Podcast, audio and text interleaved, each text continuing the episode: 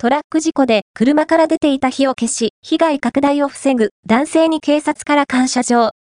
2月21日に兵庫県神戸市灘区で起きたトラック事故で、車から出ていた火を消し、被害の拡大を防いだなどとして、東灘区の男性に警察から感謝状が送られました。